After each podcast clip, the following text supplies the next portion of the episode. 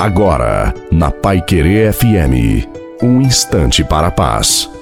Uma boa noite a você, boa noite também à sua família. Coloque a água para ser abençoada no final da nossa reflexão e que seja uma noite muito abençoada para todos nós. Em Deus está a sua esperança. Por isso, não desista de rezar e confiar nele, que o ama e nunca desiste de você. Tenha esta grande certeza: temos um Deus que nos vê, nos ama, escuta a nossa oração e só quer o nosso bem. Mas você pode dizer: minha vida é uma cruz, é só sofrimento. Jesus não negou isso a ninguém. Pelo contrário, ele foi o primeiro a carregar a cruz. Por isso, vamos carregar também a nossa cruz. Ninguém tem uma vida 100% alegre. Por isso, temos de vivê-la dia a dia, porque temos os dias difíceis, temos os dias bons, e é você que faz a sua vida ser mais bonita, o seu dia ser mais bonito. Portanto, siga em frente, é uma ordem de Deus para nós, porque Deus caminha com você e está com você. A bênção de Deus Todo-Poderoso, Pai, Filho